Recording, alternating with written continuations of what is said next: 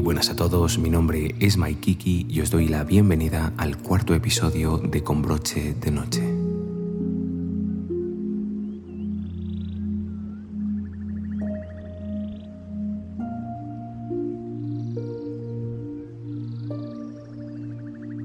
El día de hoy presentaremos la continuación del libro Mente Zen, Mente de Principiante no sin antes recordaros que podéis suscribiros al canal de podcast aquí en Spotify para estar al tanto de nuevos episodios.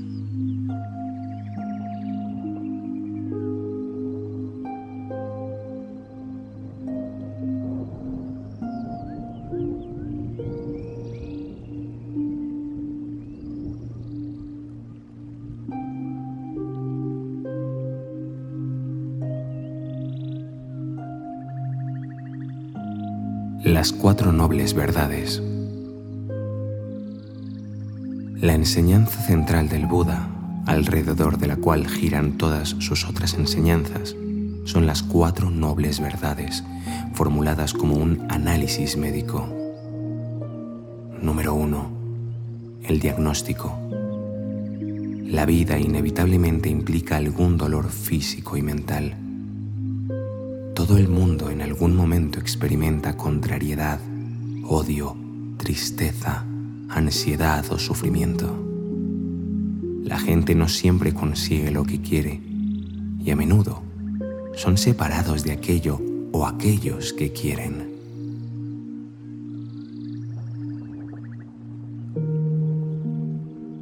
Todo el mundo experimenta la degeneración gradual física de la vejez y la muerte incluso el estrés extremadamente sutil que puede surgir de un funcionamiento normal en la vida diaria es una carga.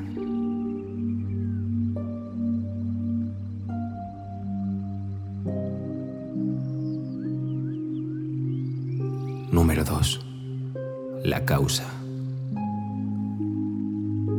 La raíz del sufrimiento mental es el anhelo por los placeres sensuales, por ser o por no ser o simplemente desear que las cosas fueran diferentes de lo que son.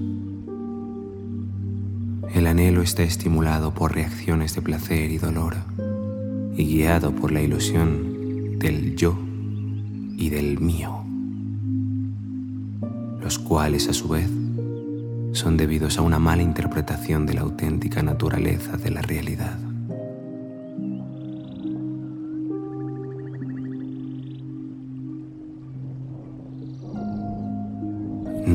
3.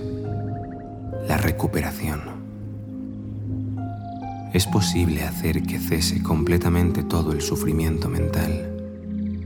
Eso es conseguir el despertar o la iluminación.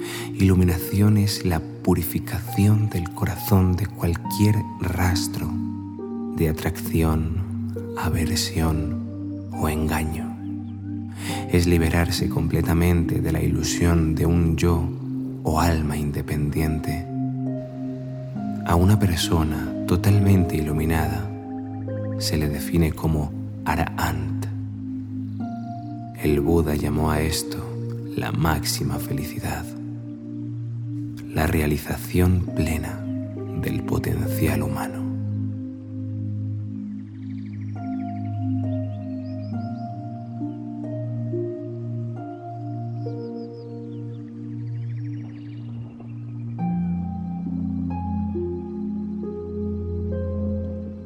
Número 4. El tratamiento. La iluminación o despertar se consigue a través de un entrenamiento gradual, un modo de vida llamado el camino medio o el noble sendero óctuple.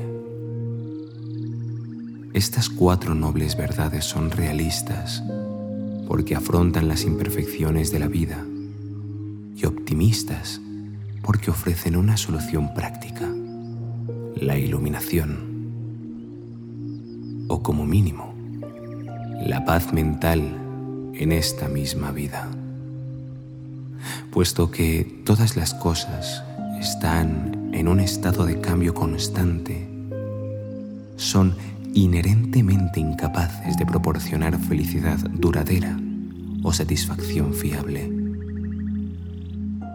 Apegarse o aferrarse a cualquier aspecto de esa experiencia conlleva fricción, estrés o insatisfacción cuando esas cosas, gente o situaciones se disipan y desaparecen.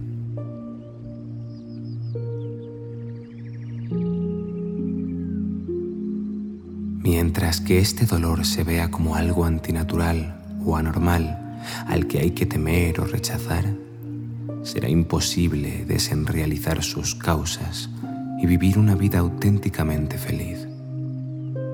Sin embargo, en el momento en el que la sutil y universal naturaleza de la primera noble verdad se reconozca, se puede aceptar y liberarse del sufrimiento. Esta es la razón por la que la reflexión sobre el sufrimiento se ha enfatizada como la clave de la liberación última. Y aquellas personas que han realizado el despertar son inspiradores ejemplos de profunda felicidad, amabilidad y compasión.